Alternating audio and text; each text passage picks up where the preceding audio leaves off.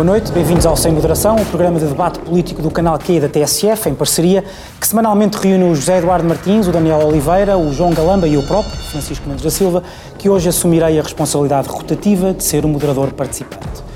Hoje discutiremos a polémica destes dias sobre o estatuto especial concedido ao novo Presidente da Caixa Geral de Depósitos e as acusações ao Governo por causa da alegada falta de transparência do Orçamento do Estado. Mais para o fim, teremos ainda a oportunidade de olhar para a situação política em Espanha, que, passado quase um ano de indefinição, tem finalmente um governo investido na Câmara dos Deputados. Esta última discussão estará disponível apenas na terceira parte da emissão do Canal Q e no podcast que poderão encontrar no site da TSF. Começo por ti, Eduardo.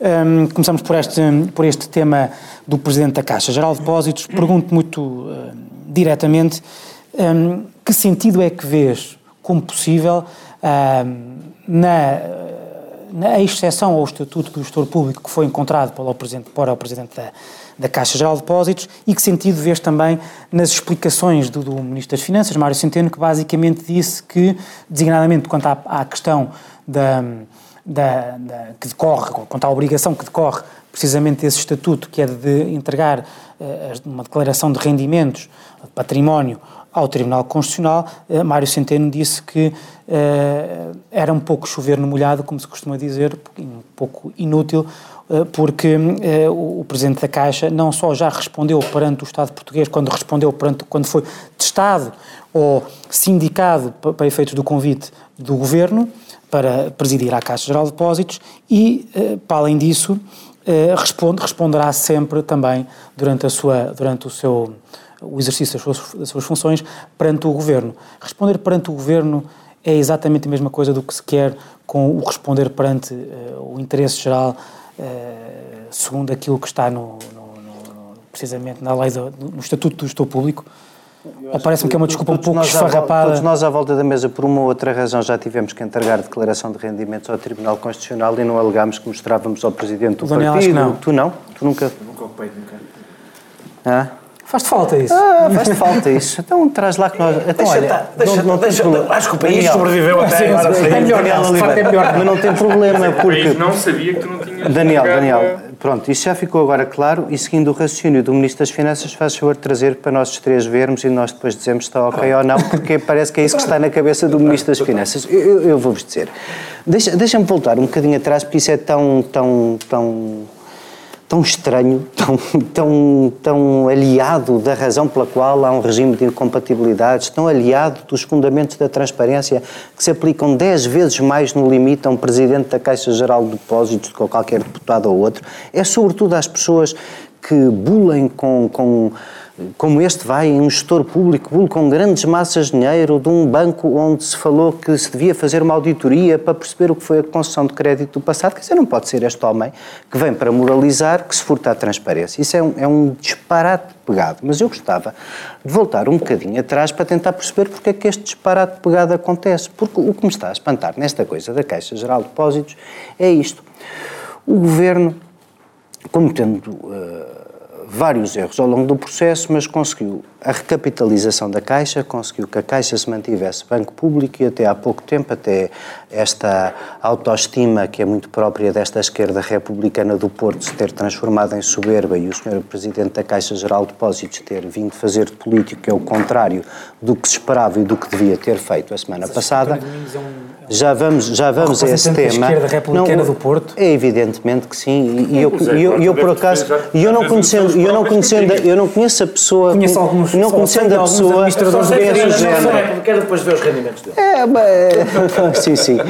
Bom, o, o ponto é que o, que o que me parece é assim, há aqui uma enorme trapalhada do governo consegue o essencial, que é a recapitalização da Caixa Geral de Depósitos, e nós estamos todos a olhar para a Caixa Geral de Depósitos como um elefante no meio da sala, como um problema, como um tema recorrente de debate político por causa de questões menores. Começa aqui a parecer é que, sobretudo, o que há aqui é fragilidade do Estado. O que começa a aparecer aqui é que quando nós estivemos no Parlamento, o Ministro das Finanças a dizer que o António Domingos só participou no fim eh, e, e tinha pouca informação e não sabe quem contratou os advogados, não sabe quem contratou os consultores. E o próprio António Domingos depois vai ao Parlamento dizer que quem os contratou foi ele. Se fosse preciso até pagava do bolso dele se naquele cargo quase de informal designated CEO com conduziu as negociações com Bruxelas não tivesse acontecido, teria sido ele. O que parece é que desde o princípio o governo entregou a este gestor do BPI, em quem fez confiança, tudo para gerir até junto de Bruxelas o dossiê da Caixa Geral de Depósitos. E que este homem, e que este homem em troca, esperem, já me interrompo, e que este homem, e que este, e que este homem em troca disse, ah, é querem, então eu só vou para a Caixa Geral de Depósitos a ganhar o mesmo que ganhava, mantendo a minha reforma. Esse tema da reforma é, aliás, muito curioso. Ontem alguém dizia, alguém, ontem alguém dizia que eh, não há nenhum problema porque o fundo de pensões privado do BPI é privado. Mas com certeza que não há nenhum problema, não há nenhum problema de legalidade.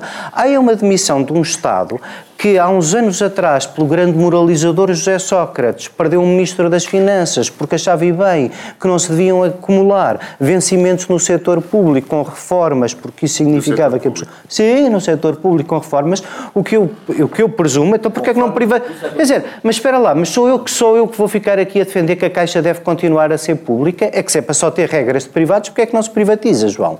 Desculpa lá, se este senhor vem ganhar um ordenado privado, se este senhor é um gestor privado que não tem que ter obrigações de transparência, mostrar que rendimentos tem, se a moral do Estado de que não se podem acumular reformas com vencimentos se não aplica a este senhor, se nada disso se aplica a este senhor, basicamente, e por aqui termina a minha primeira ronda, o que me parece que aconteceu disto tudo, mais que a atrapalhada enorme em que o Ministério das Finanças se mete nos últimos dias, é que esta, esta, esta, esta lampeirice com que uh, o, seu presidente da Caixa Geral de Depósitos, que já agora, convenhamos, eu não conheço, pode ser muito bom, confio que seja muito bom, quero acreditar que seja muito bom, mas não me convençam que é a única pessoa neste país que podia tomar conta da Caixa Geral de Depósitos.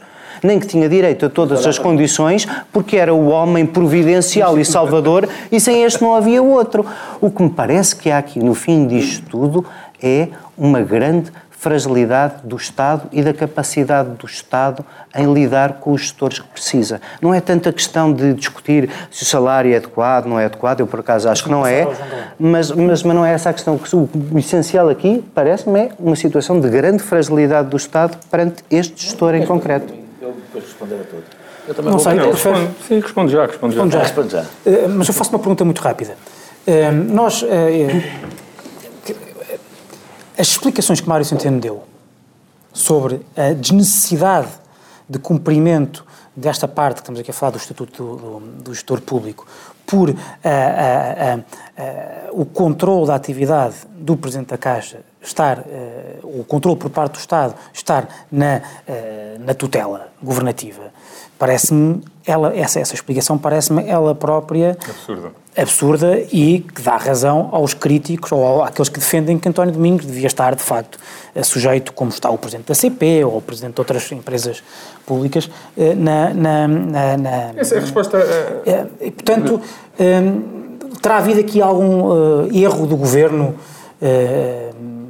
ou, ou, de facto, ou melhor, erro de análise, ou é aquilo que me parece que o Zé Eduardo esteve a dizer, que eh, eh, António Domingos se, se portou de tal maneira como um homem providencial que até no seu próprio estatuto teve poder absoluto de decisão. Não. É uma gafe do, do, Ministério das Finanças e uma declaração sem pés na cabeça do, Ministro da, da, da, do Ministério das Finanças. Foi uma gafe, é um erro. A lei... O que é, que é uma gafe? Ter dito que o escrutínio era feito de outra maneira, que não tinha de, de, de, de entregar a declaração de rendimentos do Tribunal Constitucional. Isso é errado. A lei diz que tem, independentemente do Estatuto do Estado Público, tem de, tem de necessariamente qualquer empresa participada pelo Estado, onde o Estado meia gestores ou administradores, tem que entregar a declaração e, portanto, é óbvio que tem que entregar a declaração, ponto final. Uh, portanto, sobre isso não tenho muito mais a dizer. Foi uma declaração sem pés na cabeça, infeliz e que não devia ter sido feita pelo Ministério das Finanças e que foi, a seguir, uh, corrigida e bem. Sobre eh, a questão do que o Zé Eduardo aqui falou, dos salários, se os salários são igual ao privado, então porque é, que o banco é, porque é que o banco tem de ser público? Em que é que o banco tem, e tem de ser mesmo forçosamente, igual aos bancos privados? Na sua organização interna, no modelo de governo de sociedades, eh, na, na, no funcionamento interno do banco. Portanto, o banco tem que ter órgãos de fiscalização da administração e etc., semelhantes. O banco, na sua orgânica interna, tem de ter uh, um funcionamento semelhante ao, a, a um banco privado. Em que é que ele é público? Ele é público nas orientações dadas pelo acionista. Ou seja, o acionista é que, através da estratégia que define e que apresenta ao, ao, ao Conselho de Administração para implementar, é aí que a natureza pública do banco é definida, porque o acionista, o acionista dá as orientações que entende adequadas ao banco que é seu. É aí que ele deve ser público. Porquê que eu acho que a questão do, dos salários eh, eh, privados, porquê que eu acho que isto não conflitua com a natureza pública do banco? É, aliás, na minha opinião, algo que é necessário para, para defender a natureza pública do banco. O, eu não gosto de salários elevados, eh, não demasiado elevados, e acho que os salários da banca são um problema. Da banca e de outros setores. Da banca e de outros setores. Mas eh, também sei. Ao, ao grupo parlamentar, deixa-me só fazer este parênteses. O grupo parlamentar do PS tem uma iniciativa parlamentar, se não me engano, para limitar os salários, mesmo no setor reguladores, privado. Reguladores. No, no, no setor privado tem a JS. A JS. Ora, aí está, era aí que eu queria ir. ok. Ah, ou seja, eh, JS, mas com alguns, não sei se tu és um há- dos, dos que deputados. que pessoas à direita, por acaso não é. A JS não é Sim, preciso ser, pode ser militante Mas há- da JS e não ser do PS. Mas há e é deputados, uma mas há deputados que têm. eh, Sim, sim, sim, sim, sim. É, só é a JS, é uma proposta da JS que eu vejo com bons olhos, por acaso. Ah, e o. Portanto, eu acho que o pior serviço que nós podemos fazer à Caixa é tornar a Caixa uma espécie de, de cordeiro, é, que é a Caixa sozinha que tem de assumir eh, salários baixos em nome de um setor que nós não controlamos. Ou seja, baixar os salários da Caixa não faz nada pelos salários da banca. Aliás, mantém os salários da banca e deteriora a Caixa, que sozinha ficará com salários completamente desligados do setor, que obviamente cria muitos problemas, quer na atração de quadros, quer na retenção de quadros. Por outro lado, há outro problema, que é o, e por isso é que em, certas, em certos aspectos a Caixa tem que ter um funcionamento igual a um banco privado. Que é, não podemos contratar um Conselho de Administração que não seja aprovado pelo, pelo o ou seja, o regulador tem de aprovar. E um dos critérios do regulador, regulador BCE. o regulador BCE. Ah, um dos critérios do, do regulador é que se o Estado tem um banco público, tem que garantir uma gestão profissional e, portanto, tem que ir buscar pessoas ao setor, porque senão não é aprovado. Aliás, nós vimos isto agora, quando alguns foram até mandar estudar. mandar estudar. Portanto, quer dizer, a última coisa que nós poderíamos ter era o Presidente, o Vice-Presidente e vogais todos irem estudar, porque isso, isso é que seria trágico para a Caixa. Portanto, se nós queremos a Caixa Pública, nós, nós temos de dotar a Caixa dos recursos humanos. Eu não estou a falar da administração. Todos. Um trabalhador, um trabalhador de- de- de base da Caixa, um trabalhador intermédio, um diretor, todos esses têm que ter salários com alguma relação com o setor. Eu também não sei se é 400 mil, se é 300, se é 500, se é 200. Agora, o Como princípio... é que foi com os trabalhadores da, da Caixa quando se congelaram, Vocês quando, quando do se aplicaram as regras às empresas públicas, como é que funcionou com os trabalhadores da Caixa? E foi um problema Foi as para a regras Caixa. do setor, não foi? E foi, e foi um problema para a Caixa.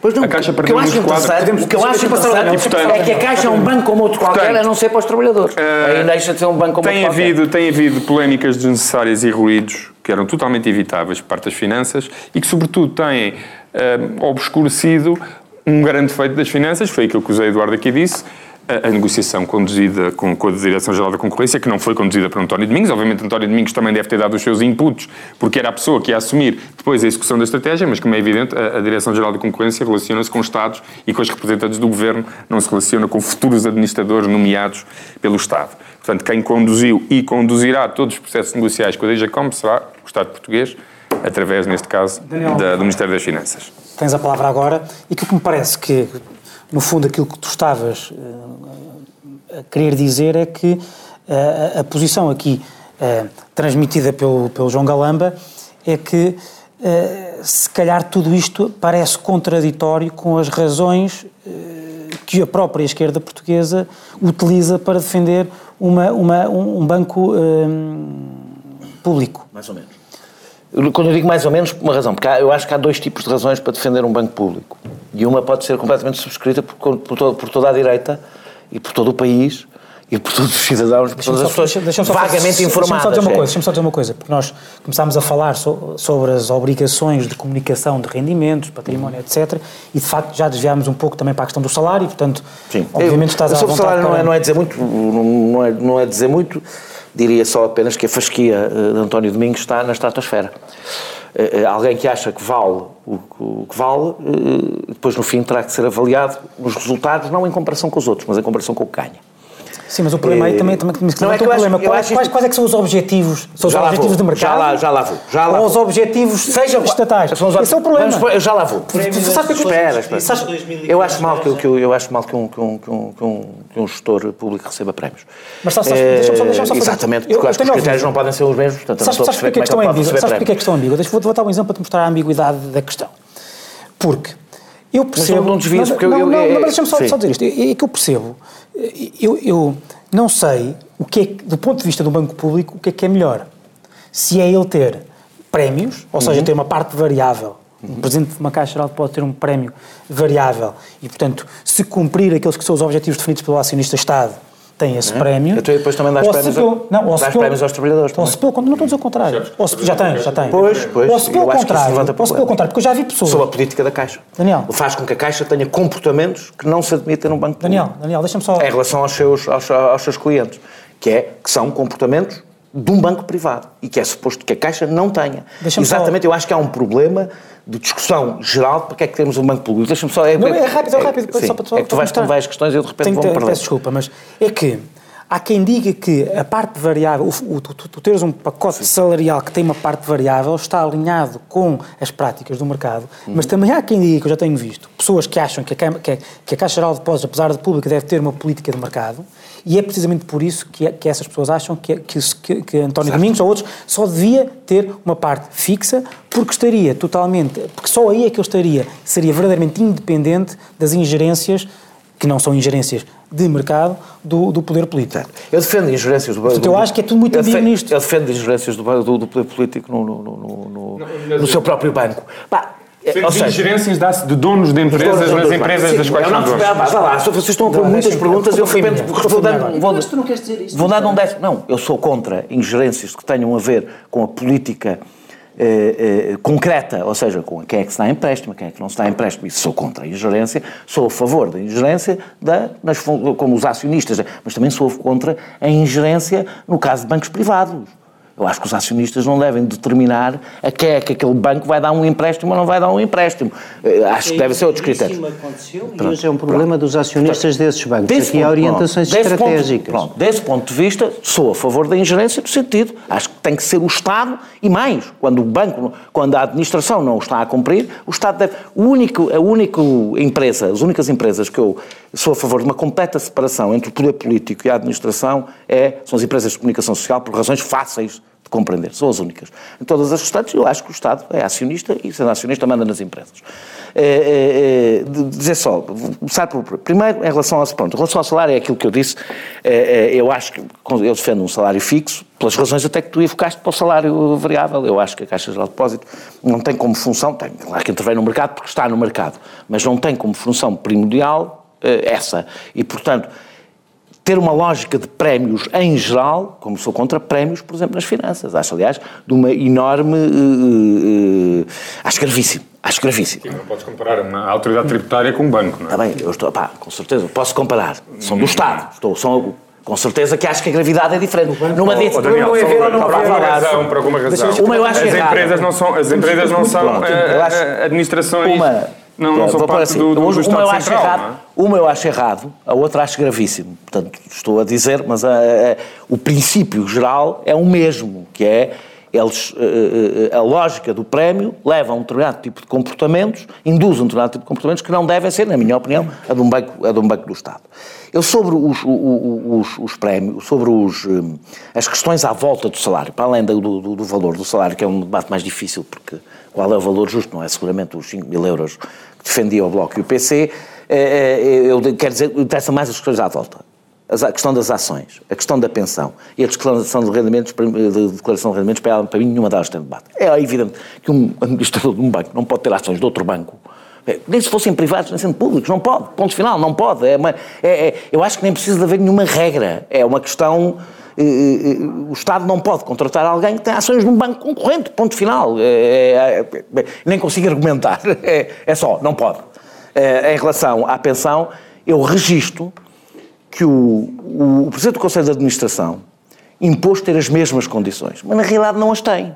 Na realidade, o Presidente do Conselho de Administração foi para a Caixa Geral Não, para... não, não, isso não é verdade. Deixa-me terminar. Isso, Não impôs, e não, isso não é verdade. Está bem, pronto, não impôs. Indu- eh, eh, Deu a entender. tirar e não se vai embora. Então pronto. Então, então se calhar podemos poupar dinheiro ao Não Estado. sei. Se calhar podemos começar a poupar dinheiro ao Estado e cortar um bocadinho.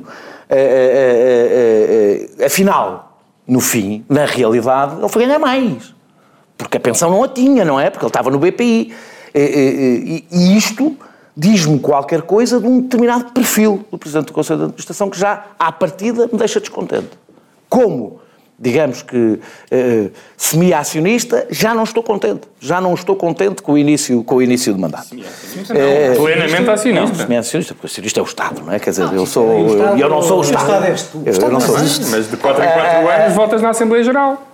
A afirmação, ainda bem que, o- que, que a afirmação do. do, do Do Estado. vinda, a, a afirmação vinda, vinda, vinda do, do, do Ministério das Finanças de que este é um banco como os outros, é, e chega, estou à tua pergunta para terminar, é, é, a parte que me preocupa, devo dizer que neste debate preocupam-me duas coisas. Uma, o PSD, porque eu queria dizer isto, não me perguntaste, mas eu quero, eu quero falar sobre isto. O PSD Não, já, já, criou. Já, presumo sempre que tu queres bater no PSD. No, Não, não, no PS, partes, quer, não, portanto- não, não, não quero bater nos dois neste momento. Sim, mas Quer o PSD, menos no PSD. Não, quer o PSD, quer o PS fizeram leis à medida.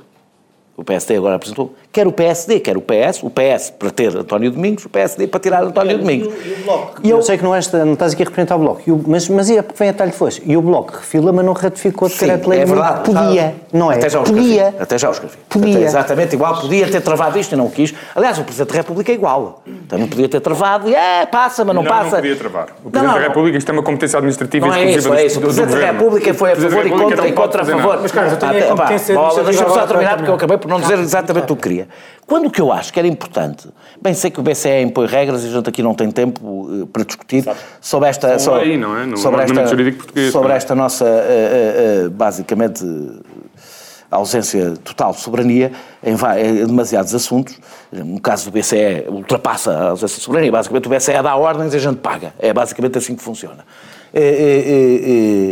Eu achava que o debate importante a ter sobre os gestores públicos era ter um debate se queremos ter uma carreira de gestores públicos que segue regras diferentes, porque precisamos de perfis diferentes, ou se queremos competir no setor público com o privado na- na- na- nos gestores que, que chamamos. E este era o debate que nós devíamos ter e que dá eh, legislações completamente diferentes e regras completamente diferentes. Eu defendo, em geral, carreira de gestor público, eu defendo que o perfil do gestor público não é igual ao perfil do gestor privado, não necessita de características iguais, necessita de competência, quer um, quer outro, mas não necessita de características. Portanto, não devem competir uns com os outros porque devem ser características diferentes. isso há uma vez aqui neste programa, esse debate. Para já vamos para o intervalo e voltamos para a segunda parte dentro de brevíssimos momentos. Manhã TSF. Às 8, abrimos a porta à surpresa da notícia que faz estremecer a rádio. A uma história que esmaga o estômago ou arranca um sorriso. Ao mundo que entra sem maneira de pedir licença. Manhã TSF. Até às 9h30 temos tempo para escutar tudo o que se passa. Bem-vindos de novo, esta é a segunda parte do Sem Moderação de hoje e começamos por ti, João Galamba. O tema é esta, mais uma vez, uma polémica que envolve o Ministro das Finanças, que hum, não- eh, já mostrou algum desrespeito pelo Parlamento quando eh, disse que eh, não, não, não cabia ao Parlamento e a mais ninguém a não ser ao, a não ser ao Governo? Eh, sindicar o Presidente da Caixa, as condições do Presidente da Caixa e, a sua, e, a sua, e, e- o exercício das suas funções. E agora diz também, disse também esta semana eh, que não, tem, não tinha nada, começou por dizer que não tinha nada que mostrar alguns mapas do Orçamento do Estado, que a lei obriga a apresentar, há uma informação designadamente sobre a execução orçamental até o momento da, Explica, explica, da- da- explicar aos nossos eh, telespectadores. e ouvintes. E. Eu explico. Porquê que isso é importante? Não, não. Quais são os mapas? Porque a maior parte das pessoas nem sequer sabe do que é que estamos a falar. Não percebemos- não, há não, umas não coisas que que faltam. faltem. As pessoas já perceberam que há umas coisas quaisquer que faltam. Mas o João poderá explicar isso melhor, mas, o- mas, eh, eh, em resumo, basicamente é saber, é. saber, como, saber como é que está a correr a execução orçamental para 2016, porque o Orçamento de Estado para 2017 tem que ser comparado com eh, a execução orçamental neste momento e não com, deixando, e o que o, o governo que fez foi comparar, foi prever a execução de 2017 com base na sua previsão, na sua estimativa de fevereiro, ou seja, do orçamento já E para o 2017. é que, é, que, o- é que o governo já agora. É porque eu, Sim, eu, eu Oliveira. aprendi com o Pedro Santos Guerreiro, que foi o único bom texto que foi escrito sobre este assunto, na minha opinião. É, que, é- que teve um tempo que, que- Que era- de forma bastante técnica Sim. eh, chamou a isto uma tanga. Sim, está bem. Mas, não, mas o texto, o É independentemente... isto que quer e eu dizer, até há, concluo- explicações de... E explica que, basicamente, o que se quer é que se faça com base nas previsões de. Quando é que são as últimas previsões do Setembro, último... outubro de setembro. 2000 e- Ou seja, estamos sempre a comparar previsões 2016. com previsões, mas são previsões de setembro em vez de serem previsões de fevereiro. Apesar de tudo, em princípio, são mais próximas da realidade. Eh, João Galamba, os mapas eram para apresentar ou não eram? Vão ser Um apresentados? sim, outro não. Portanto, há um dos mapas que tem sido erradamente dito como sendo obrigatório por lei, não é. Não é obrigatório por lei, há de ser, daqui a dois anos. Qual é esse mapa? É o mapa dos programas operacionais que... ehm, Ou efeito? Sim. E até não. Qual é o problema? Esses ainda estão. ah, isto é uma técnica de orçamental e contabilística que está a começar, e, portanto, esses, esses, esses quadros dos programas operacionais em concreto são pouco úteis porque. Porque aquilo ainda tem má qualidade de informação e, portanto, cria um ruído e não permitem ler nada. Porque os programas, eh, assim, só para, para ajudar a explicar. Mas eu ia falar dos- passei por essa, passei por isso no princípio de se fazerem os programas, porque os programas agregam despesa de vários. ambiente. Eh, Os programas, esta história illo tempore, eh, eh, no século passado, exatamente.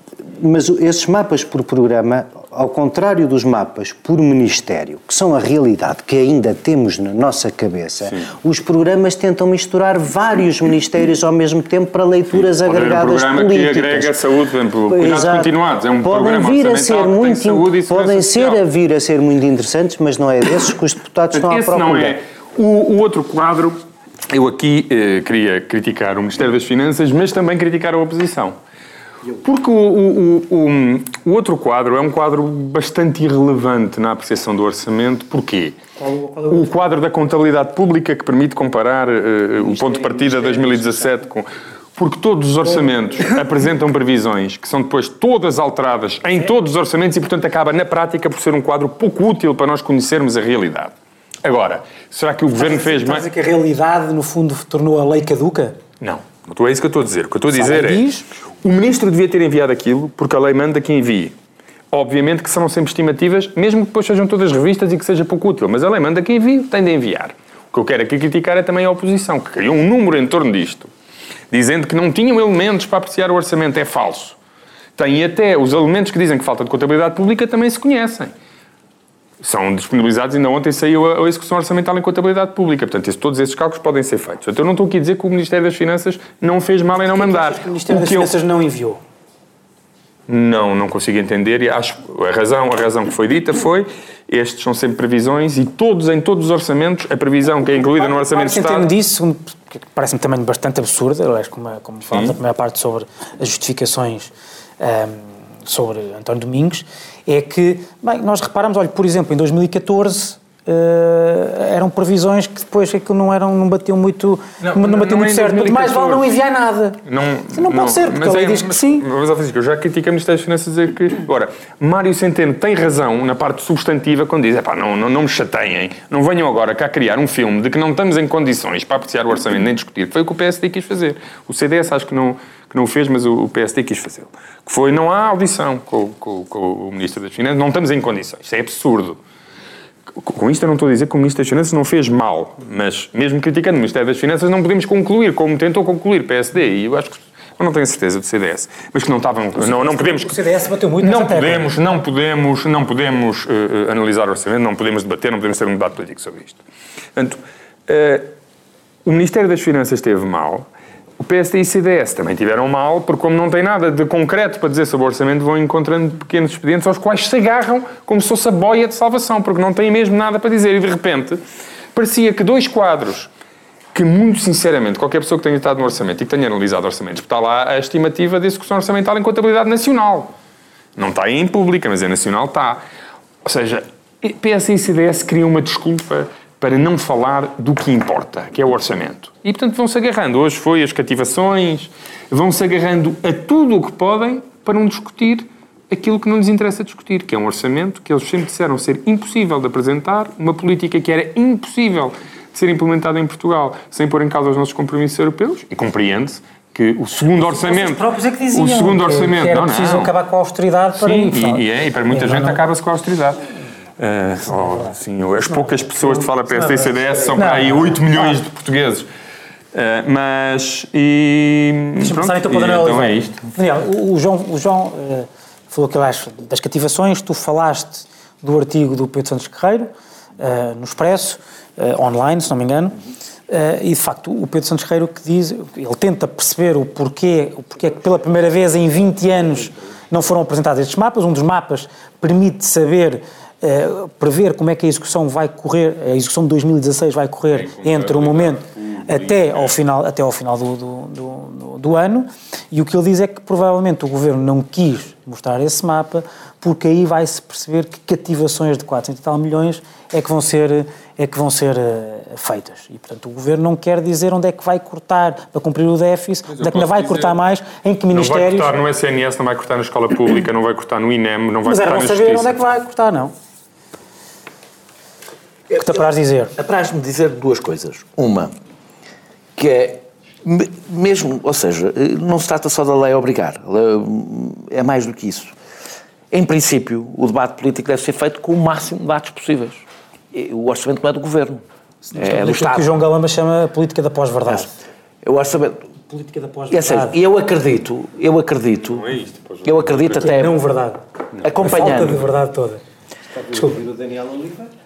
Acompanhando, não, eles hoje não me querem ouvir, Ah, ah, ah, acompanhando, como acompanho, os debates que se fazem em Portugal, sobretudo os debates que se fazem, não, não deve ser só em Portugal, imagino eu, os debates que se fazem sobre orçamentos e sobre números, sim, há números que são ruído, sim, mas isso faz parte da vida democrática. Mas, oh, Daniel, eu comecei a Sim. dizer que deviam ter enviado. Ou seja, Nem tu escolhes quais são e quais não não é deviam, tinham de enviar. Quer dizer, não nem é deviam, é tinham de enviar. provavelmente surgiriam nesses mapas sobre as cativações números que impressionariam e depois podem ser ou não explicados. E, e- e a política que tem medo desse confronto, mesmo quando ele é difícil e pode ser até injusto, eh, está derrotada à partida. E eu acho que há um problema com o Ministro das Finanças.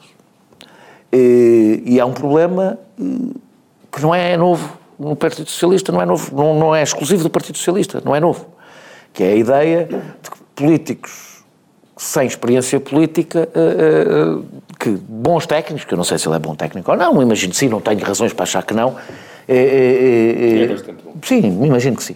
Pelo menos as coisas, eu não, não tenho, eu próprio não tenho conhecimento técnico para avaliar, o- para avaliá-lo das coisas. tecnicamente, mas das coisas que ouço falar sobre ele, fico com a ideia que é tecnicamente uma pessoa competente e como o Vítor Gaspar era. Se não tem, não, não é questão não impediu de chegar ao Parlamento e dizer que, bem, quem, quem, quem, quem andou aí a prometer eh, baixar impostos ou não, não ou fazer uma- um ajustamento três, eh, três, dois terços do lado da receita foram vocês, senhores deputados, eu não tenho nada a ver com isso. Quer dizer, Portanto, nós de facto temos um problema com o Ministro, com o Ministro, com o Ministro das Finanças Que é que não se sentem, que não se sentem eleitoralmente que é a ideia Obrigados que tem a a, nada, ver não é? com um facto, que é o Ministro, o Ministro das Finanças é hoje, hoje, não espero que não venha a ser sempre, vá lá. Mário Centeno foi eleito. É, é, é, é, mas não foi eleito para Ministro das Finanças. Foi eleito deputado? Está bem, mas não foi eleito para Ministro das Sim, mas Finanças. foi eleito para deputado porque já sabia que ia ser. É, é, ou queria é, ser Ministro das Finanças. Eu desta vez também vai, vai ser difícil Desculpa. desculpa. ficar com a ideia que eu tenho uma ideia sobre este assunto, mas se calhar não é mau. Ah, ah, o- os, os, os, os ministros das Finanças têm um poder hoje brutal dentro dos governos e isso deveria aconselhar a que ministros das Finanças devem ser políticos. Não é políticos de carreira, não é isso. É pessoas eh, eh, eh, que têm consciência de que o seu cargo é, acima de tudo, político, muito antes de ser técnico. E acontece neste... Na realidade britânica, neste- por exemplo, não há nenhum Claro. Ministro das Finanças Eu que não sou- seja o número dois político. Eu sou- Este governo eu vou- a realidade britânica naquilo que tu mais gostas. Sou mais... Eu vou mais... eu vou- vou, eh, Candidatou a ser o Ministro das Finanças. Tem uma característica, tem uma característica especial. Este governo é que os secretários de Estado no Ministério das Finanças são mais políticos que o ministro, o que é uma coisa um pouco são. são. O Rocha Andrade é mais político do que do, do, do que não. não, mas eu estava, Félix é um- eu estava, eu estava a pensar no Rocha Andrade, estava a pensar no Rocha Andrade. É mais político, se lembra é dos mais, é eu mais político do, asneira. do, do que Centeno. É, portanto, o que eu digo é a transparência e a informação é sempre melhor eh, e isto deu a desculpa para o PSD. Isto é a segunda parte que eu tenho a dizer. E é evidente que o PSD e o CDS que entraram mal neste debate, das finan- neste debate sobre orçamento. Entraram pessimamente, entraram assim, a tropeçar em si próprios, a dizer, sobretudo o pé, porque aqui o contexto, sobretudo Passos Coelho, que teve a tropeçar basicamente a dizer uma coisa e o seu contrário. Isto é uma excelente desculpa ao PSD, aliás, com uma caixa também. O PSD está há uma semana e meia, em vésperas de discussão orçamento, a discutir, como é que dizia o, o antigo o Catroga? Não vou repetir, porque não se pode dizer em televisão, não vale a pena. A discutir por nós, pronto. Que não, eu não estou a dizer, eu não estou a desvalorizar, eu não estou a valorizar. Vamos andar em frente. Ah, ah, ah. Mas a discutir nada. E, e- e isto, devo dizer uma coisa, eu acho isto desesperante. Independentemente de eu conseguir perceber a importância de cada tema, acho desesperante. Acho mesmo desesperante. Quer mesmo. Eh, não, não estou, eu estou mesmo a falar. Acho isto desesperante por uma razão, porque eh, o orçamento, eh, além do orçamento ser o documento político mais importante que se discute em cada ano, agora ainda é mais. Ou seja, nestes anos ainda é mais. E eu gostava, porque eu acho que o PSD tem pronto, se tiver um discurso de um princípio, meio e fim, tem pronto pegar, aliás, todos.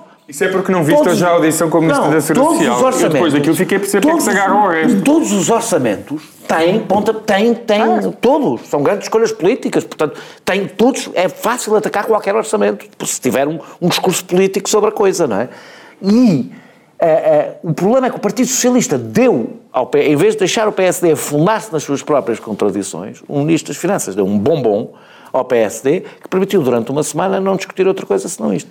Zé Eduardo Martins, não foi só a oposição, a própria UTAU acusou hum, o governo de falta de transparência. É, mas eu estou. É que, fica aqui claro. Eu acho que a Não, UTAL. quando disse oposição, não estava a falar Não, não, não. das- A UTAL e a, Não, não. O que eu estou a dizer é, não foi um bombom, mas a UTAL e a oposição têm toda a razão nesta crítica que fazem. Tem que, evidentemente, agora todos os documentos. crítica, também gostava desse João. Galamba, Também João Galamba, João Galamba. faz João do grande Galamba. consenso, do grande consenso contra João Galamba e. Porque basicamente Zé Eduardo Martins, eh, no João fundo, Oliveira, e a João grande- Oliveira do PCP, não é? E a, a Mariana Mortágua. a grande crítica que se faz, a grande crítica que, se que o Governo permite que se lhe faça é que está a fazer o orçamento do Estado para 2017 com base não na realidade, mas em estimativas, nas suas próprias estimativas do orçamento anterior. Deixa-me dar-te um exemplo. Está?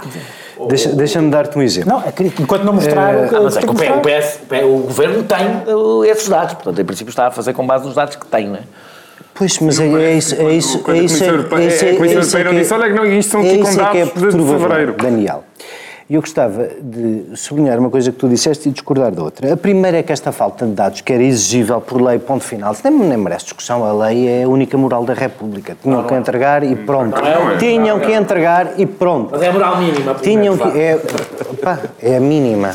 Eu Claro só estou é- a citar socialistas. Não é a única moral que há leis injustas e podemos lutar para que elas acabem, não é? Sim, sim. Eu estou- Eu estou a, citar, é justa. eu estou a citar o vosso ideólogo de esquerda, Alberto Martins, que passava a vida a dizer isso no Parlamento. Portanto, no mínimo, a lei é a moral da República. E, portanto, se a lei existe é para cumprir. E os mapas servem para quê? Entre outras coisas, conhecendo o grau da execução, Ministério a Ministério, há dois tipos de discussão que tu estás a ter no vazio que podias estar a ter mais concretamente. Estamos, por exemplo, a comparar a carga fiscal. Vai aumentar, não vai aumentar? Isto tem sido central para o debate político, independentemente de achar que a carga fiscal... Esses já foram não, não, entregues, não, não, não, não, não, não estão, não estão. Esses foram entregues estão, ontem ou Não anteontem, estão. não? Ainda ontem era impossível comparar a execução da carga fiscal. Era impossível comparar cargas fiscais porque tu não sabes o que é que aconteceu com este ano. E com variações tão grandes, tu não sabes o que é que vai acontecer para o ano. A outra é, coisa, claro. a outra essa coisa que nós é temos estado a discutir Então, é se os assim, impostos estão a crescer que os muito menos do que era orçamentos- esperado, a carga fiscal há de ser maior do que era previsto. Que o orçamento, não, não há nenhuma margem para a discussão sobre essa matéria. mas é que não e depois, em relação ao orçamento, é tão simples quanto isto. Os orçamentos são previsões. Vejam, todos são previsões. Claro, o do ano passado tinha um crescimento a previsto. criticar as finanças e dizer que deviam ter... Sim, mas não- ó, João, mas é que a Mas é de acordo, circunstância dos. Mas é a fala como se estivesse em circunstância- desacordo, mas está de acordo. a circun- Mas desculpem lá, mas eu estou de acordo, mas é que a circunstância de serem feitos com base em previsões não desonera ninguém de obrigações legais nem do conhecimento que era devido ao debate público. Mas, outra coisa que nós estamos aqui a discutir, sabes? Eu fiz uma vez parte de um governo que, enfim, de vida in illo tempore, agora já se pode falar disto, houve um dia, houve um dia em que aquele governo ao contrário deste, aquele governo ao contrário deste tinha carinho pelo investimento público e achava que o investimento público era uma boa alavanca da economia. E, portanto, quando chegou a altura de discutir o plano de 30%, investimento e desenvolvimento da administração central, todos os ministros achavam que o seu ministério era importante e podia fazer mais qualquer coisa. E basicamente eu todos os dias era responsável pela organização desse capítulo do Orçamento de Estado e todos os dias nós tínhamos um plafond mais generoso. E eu dizia, mas reparem, isto não pode ser, porque isto tem que ter coerência com a nossa previsão de crescimento da economia e da arrecadação de receita. Até que alguém dizia, pá, isto são tudo previsões. E depois nós cativaremos o que for preciso e, e fica o que for preciso por executar, porque isso é o PIDAC e é sempre assim. Olha, isso era importante perceber. Eu sei que já não há PIDAC, Já não há PIDAC. eu sei que já não há PIDAC, mas era importante perceber o que foi essa desagregação Ministério a Ministério para aquilo que todos estamos a dizer, que a máquina do Estado parou para se cumprir o objetivo do déficit, pudesse ter uma discussão política mais séria que não, teve em sede deste orçamento. De mim? Não, Estamos todos de acordo que faltam os documentos. A parte em que eu discordo é tu achares que o PSD teve com isto um bombom. Porque eu registro só isto. Sim, o PSD aproveitou a boleia dos erros dos outros para fazer política.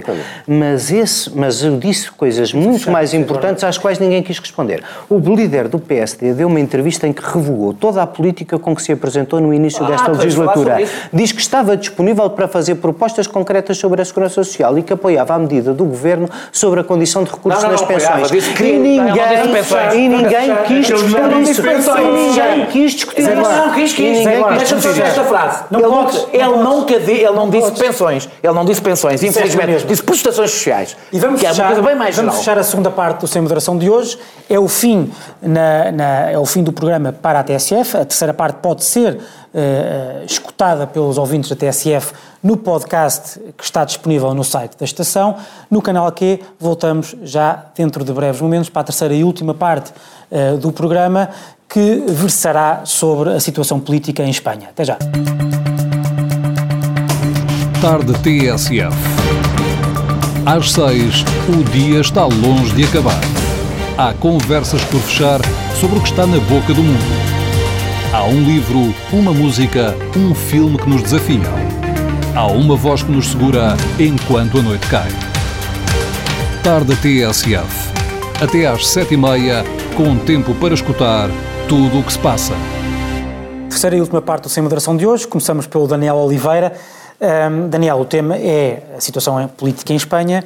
A, a- a pergunta que te coloco é: eh, está tudo muito parecido com aquilo que se dizia que ia acontecer eh, e, que, eh, e, que, e, e que se dizia que recomendava eh, que a esquerda, ou que Pedro Sánchez, o líder do PSOE, ex-líder do PSOE, não exagerasse na tentativa de fazer uma geringonça à espanhola, porque de facto a, a a situa- a situação era completamente distinta e, passado quase um ano, tudo acabou como se disse que de facto ia acabar.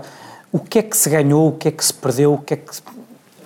Neste ano, problema é que eu acho que a Espanha, quer dizer, a não ser a Espanha que cresceu eh, economicamente e etc., o que, o que é um grande argumento, o que é um grande argumento para o liberalismo eh, cheia. económico, para o não estatismo. É que assim a Espanha sem ter governar governo e orçamento. É que não faz orçamentos recessivos. Exatamente. Ah, sim, claro. Também é verdade. Não faz orçamentos. Não, mas é verdade. Não, mas como ia fazer orçamentos recessivos, não É, fez durante um ano e meio. Portugal, Portugal, se ficassem duodécimos com o.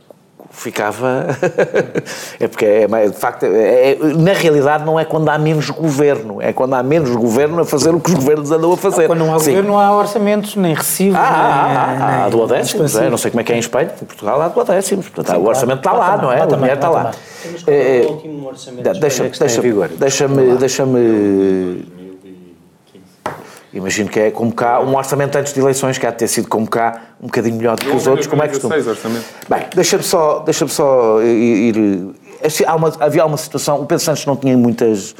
É fácil bater, eu não tenho especial simpatia pela figura, não é? Pela, eh, acho que é um. Aliás, o PSOE parece que está, parece que está, está destinado a, a ter. eh, Líderes fracos. líderes panhonhas. Eh, mas o. o ali é- Já não Alberto Bobbio, nas suas lições de ciência política, Sim. falava dos líderes espanhóis. Espanhóis, exatamente. Mas eu, eu acho que há ali, há, há ele tinha uma, uma condição muito difícil, que, muda, que é muito diferente em relação a Portugal, que é o facto de não ser clara qual é a liderança à esquerda. Ou seja, o PSOE e o Podemos terem resultados, apesar de tudo aproximados, tornava muitíssimo. Ou seja, eh, o- já o Podemos é diferente do PCP e do Bloco, mas eu nem sequer me vou concentrar nisso. O facto do Podemos poder ambicionar a liderança da esquerda tornava muito difícil acordos à esquerda.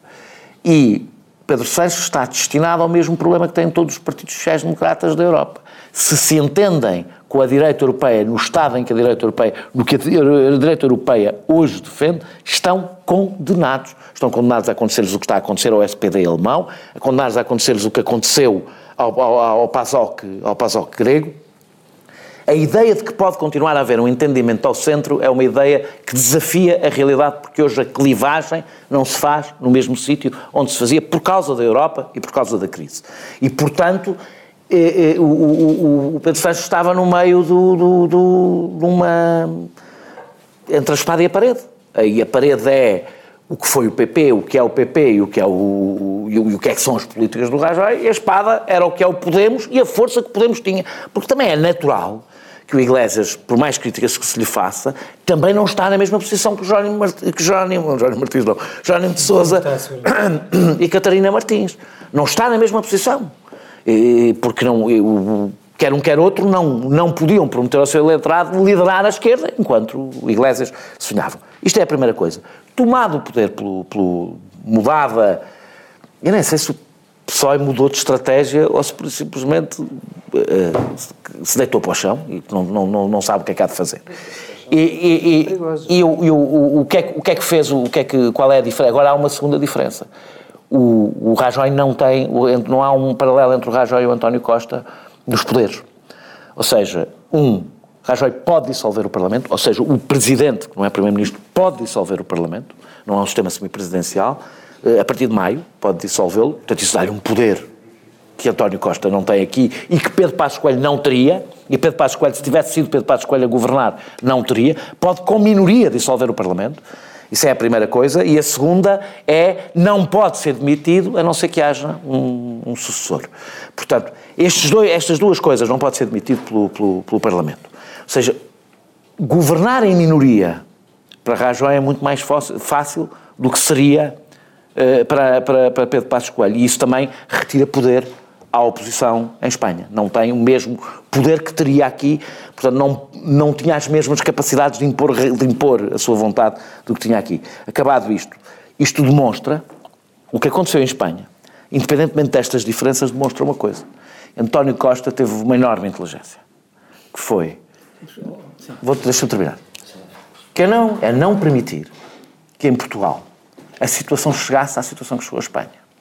A situação chegou a Espanha porque em vez do PSOE tentar liderar a esquerda e virar-se para a esquerda e entender-se com ela e liderá-la, quando, quando, quando pós-eleições não tinha. Não, não, não, não é pós-eleições, não é pós-eleições, é antes, antes, antes. Sim, mas António Costa também só, só, só fez isso depois das eleições. Mas António Costa aproveitou a janela, aproveitou claro. a janela que teve. E a, mesma janela não existiu não, eu, Espanha, estou, Não estás a perceber, não estou a discutir as circunstâncias, eu estou a discutir uma questão política mais de fundo.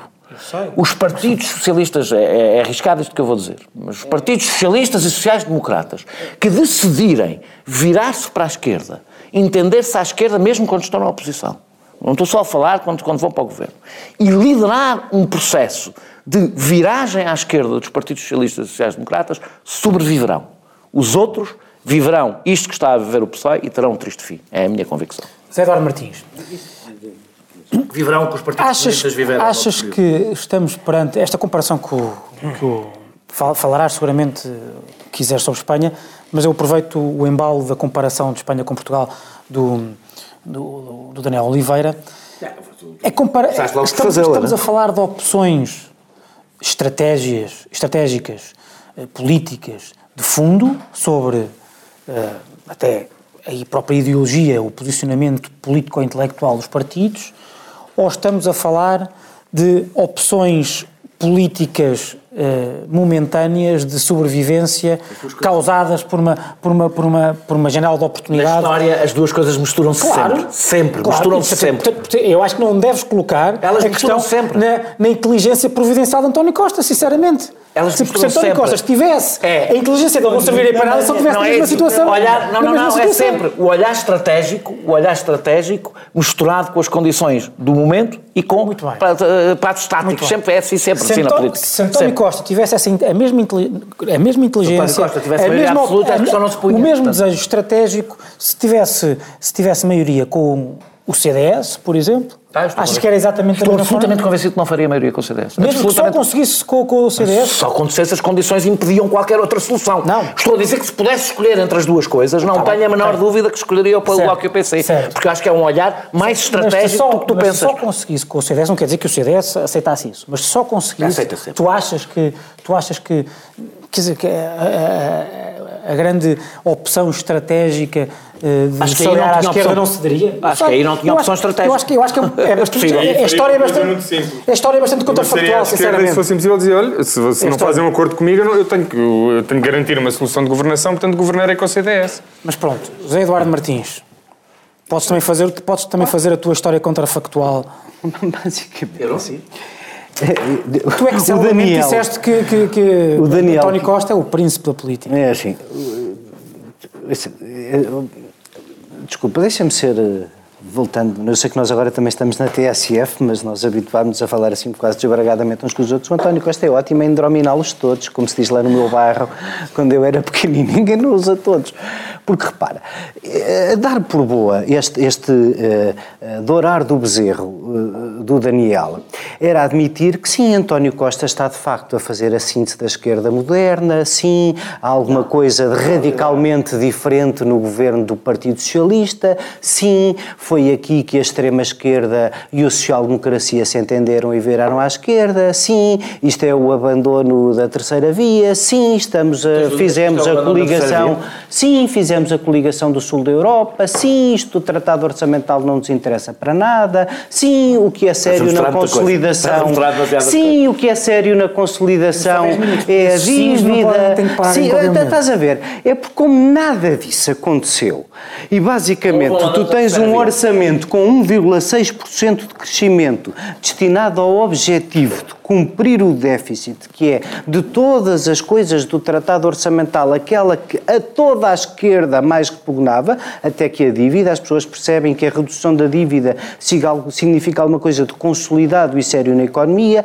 a nossa dívida só aumenta e a esquerda pura e simplesmente deixou de falar de renegociação de dívida. Não Fala fala, Eu participei- eu participei- Fala, fala, eu fala, participei falar, fala. Painel Falar, na eu- convenção do Bloco só sobre Certo. de dívida. Foi no Fala, sábado. fala. Pronto, vocês continuam todos a falar de imensas coisas. Depois, quando chega a hora da verdade, fazem um orçamento que orgulharia o Siriza. E, portanto, essa tua síntese moderna, feita pelo António... O Siriza após eleições, claro. O Siriza, Siriza. E pós-referendo. cortamos salários neste orçamento. Eu não vi isso. E já cortei, já Não, fizeram uma proposta não, sobre a dívida. Ou seja, Esta, esta, esta, é a semana de- esta é a semana deste governo é igual ao outro. Para ir a a- semana, para há ir duas agora. semanas era este governo. Este governo é um governo de Não, extrema esquerda. Agora não, é este. não, não, não. Estamos outra vez na fase deste governo é igual Essa, outro. essa incongruência sobre a qual já escreveste, e bem, aqui não a encontras neste programa, portanto não vale a pena estares a, Sim, a responder exato, eu estou sempre a dizer a mesma coisa sobre isso. Basicamente, eu acho que António Costa tem imensa habilidade, mas não tem verdadeiramente nenhum caminho diferente. Quanto à Espanha, acho que eh, isto, isto eu, eu- pensando em voz alta, sim, é, é, é verdade o condicionalismo que referiste, sim, tem que haver um sucessor, sim, o PSOE ficou feito em papa depois deste ano do, do, do Ken eh, à frente do partido. Na altura dos partidos socialistas deixaram de escolher e escolher É, exatamente, pois. Mas, mas o Ken, eh, que era uma maravilha, uma ia ganhar os votos das senhoras é todas, acabaram, acabaram do Ken com a, com a Maria Inácia agora, e agora manda a Maria Inácia. Ahm, Por acaso, acho que, eu por acaso acho que Pedro Sánchez estava a fazer um, um caminho bastante Estava, patriótico, que era ir para uma terceira eleição e provavelmente e era outro problema, o, o, o problema Acho do que PSOE é que, assim, repara, eu acho que a situação do PP é muito complicada.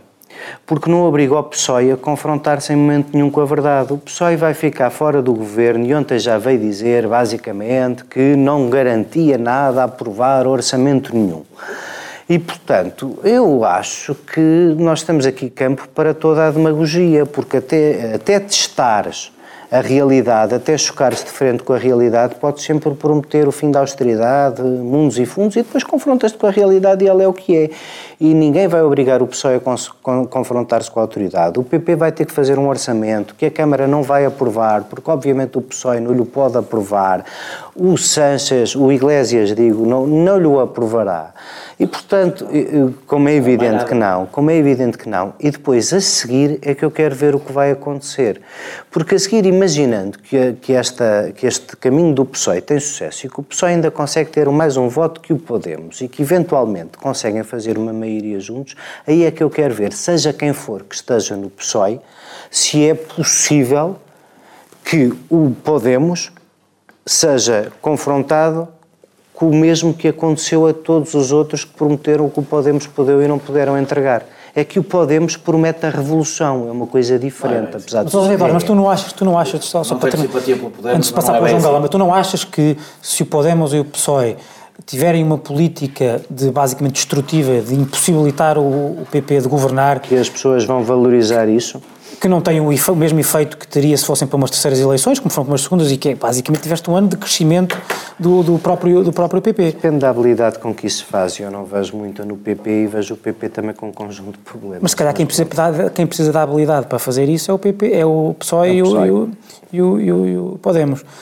João. Veremos. As pessoas, as vez... pessoas até terem mesmo que provar a realidade, preferem sempre a ilusão. Eu, eu aliás, também sou assim.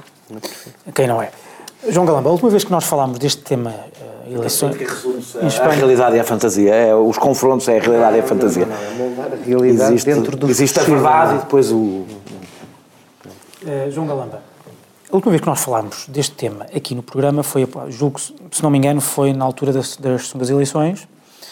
E lembro-me de tu dizeres que eu na altura já tinha, enfim, aquela posição cínica, realista que vocês estão, uh, gostam tão pouco e que achava que isto ia, ia acabar exatamente como. Exato, exa, ia, pois, o problema é que tu não, não tens, uma, tens uma noção um pouco realista do, do realismo. um, e lembro-me tu dizes que era esta solução que, enfim, não era viável, é absolutamente impossível, o pessoal não pode, não tinhas uma alteração, não tinhas uma, uma, uma solução alternativa. Uh, e o que eu te pergunto é, estás resignado? Achas que havia outra via para o PSOE? Não, acho que, acho que a, a, a esquerda espanhola uh, tem, ou melhor, a, a, esquerda portuguesa tem uma sorte, quando tem uma grande, tem uma grande vantagem face. É que uh, o PS discorda do Bloco e do PCP em relação à Europa, mas concorda com o Bloco e com o PCP em relação ao país. Pelo menos no, no, na, na Constituição, em relação à Constituição. Temos um, se quisermos, salvaguardando as diferenças. A, a, ideia, a ideia que nós temos sobre o rumo que queremos que o país internamente siga, revemos todos estes partidos olhamos para a Constituição e diremos este é o nosso programa. Com matizes diferentes, obviamente, mas há ali uma base comum. Ora, a esquerda espanhola nem isso tem. Aliás, se há alguma coisa que os diferencia, é exatamente aquilo que por acaso aproxima a esquerda portuguesa. É que nem sobre a lei fundamental do país, nem sobre a unidade territorial, nem sobre o seu próprio país, chegam a acordo. Tem a ver com a história da própria democracia espanhola, é? claro, que é claro, diferente claro. da portuguesa. E, portanto, eh, há uma clivagem que nenhum compromisso, ao contrário de Portugal, em que nenhum partido tem que capitular, o PCP continua, tem bandeiras suas e pode apresentar bandeiras suas no orçamento de 2016 e 2017 aos seus militantes. O Bloco de Esquerda tem bandeiras suas que pode apresentar aos seus militantes e nenhum deles tem uma capitulação interna. Por exemplo, sempre fomos contra a privatização do SNS, agora o PS quer privatizá-lo e olha, não há nada disso. Não há nenhuma medida que tenha sido apresentada à minha proposta do PS que o, são muitas vezes questões de grau. Uh, uh, e isso, obviamente, permite o diálogo. E, se quisermos, essa é a sorte da, da esquerda portuguesa ou o azar da, da esquerda espanhola. Eu, uh, eu, estou muito pessimista em relação ao PSOE, porque eu não vejo, de facto, ou seja, eu não vejo isto como um mau momento que atravessaram e que destruiu um líder. Eu vejo isto como uma situação complicadíssima onde o PSOE está e da qual eu não vejo como possa sair. Portanto, manter-se-á nela. Que resulta de quê? Em certa medida, mas uma grande medida, resulta do facto de ter tido só 20, 20 e pouco por cento claro, no, nas eleições. É? Claro. Mas claro. também Porque... resulta de alguma coisa, não é? Certo. O facto do PSOE ter pedido tanto voto para a esquerda, muito hum. mais do que aqui aconteceu, eh, eh, também diz qualquer coisa, não é? Foi mais à direita e fez coisas piores do que, por exemplo, o governo do PS quando estava no governo e começou a implementar a austeridade. Nós vimos pelo menos José Sócrates a criticar algumas coisas e não, ele não só fez isso, como mudou a Constituição Espanhola, pôs o, o déficit e dívida na Constituição Espanhola. Mesmo António José Seguro, que muitos acusavam de alguma tibieza, resistiu sempre a isso. Mesmo António José Seguro conseguiu dizer que o Partido Socialista para a Constituição nem pensar. Daí vir a história da, da lei do valor reforçado. O PSOE nem isso fez. E, e está numa situação de degradação acelerada que eu a única coisa que consigo antever, a não ser que haja um líder que de repente apareça com um discurso diferente e que volta a mo mobilizar o, o, eleitorado que perdeu para o Podemos e volta a dar sentido ao PSOE, eu vejo o PSOE neste momento, infelizmente, como um partido em declínio. Obviamente que poderá mudar, pode haver circunstâncias que mudem isto. Agora, no contexto atual, com a informação que temos e com o posicionamento dos diferentes partidos e a votação que os diferentes partidos têm, o PSOE está numa situação muito, muito, muito complicada e que representa um desafio existencial para o partido. Nós fizemos aqui, queria continuar contigo, mesmo para terminar, nós fizemos, nós fizemos aqui a comparação entre Portugal e Espanha no que concerne às negociações e às tentativas de formar o governo. Queria também que dissesses qualquer coisa sobre a comparação entre aquilo que seria bom para o governo português, ou mau, aquilo, que, aquilo que, de que o governo português e Portugal poderia beneficiar, com o governo com um governo liderado pelo PSOE e que não poderá beneficiar agora com o governo uh, do PP, designadamente na, naquilo que a esquerda portuguesa diz sempre, ou defende sempre, que é uma nova atitude perante a Europa, a criação de coligações uh, sul da Europa e não só. Um, ehm, Vias como possível... Vou dizer, se calhar, uma coisa que, que se calhar parece inesperada, mas eu não vejo mais dificuldades por estar o PP no governo. Acho que isso até protege o país. Proteger o país no caso das sanções. Tenho a certeza absoluta que se o governo espanhol fosse um governo do PSOE, Portugal e Espanha tinham tido sanções. Tenho a certeza absoluta. Ou seja, nós podemos ir à boleia, à boleia da simpatia não, da, Comissão, não, não. da Comissão Europeia. Como Espanha tem problemas de déficit maiores que nós. Piores que nós. Tem um déficit mais elevado. Sim, é Portanto, sempre que, sempre que a, a, a Comissão Europeia quiser fazer bullying sobre um governo de esquerda em Portugal, terá, pelo menos para manter a aparência da aplicação uniforme das regras, de fazer ainda maior sobre Rajoy. E como há uma enorme resistência a uma maioria do PP na Comissão Europeia, obviamente que não, que não, não deixarão Rajoy fazer o que quiser. Mas tenho a certeza que se o governo espanhol neste momento fosse do PSOE, que as pressões sobre o PSOE seriam muito maior do que serão para Rajoy. E isso protege o país. Assim terminamos o Sem Moderação de hoje. Um, ficam desde já convidados para daqui a uma semana estarem de novo connosco. Até para a semana.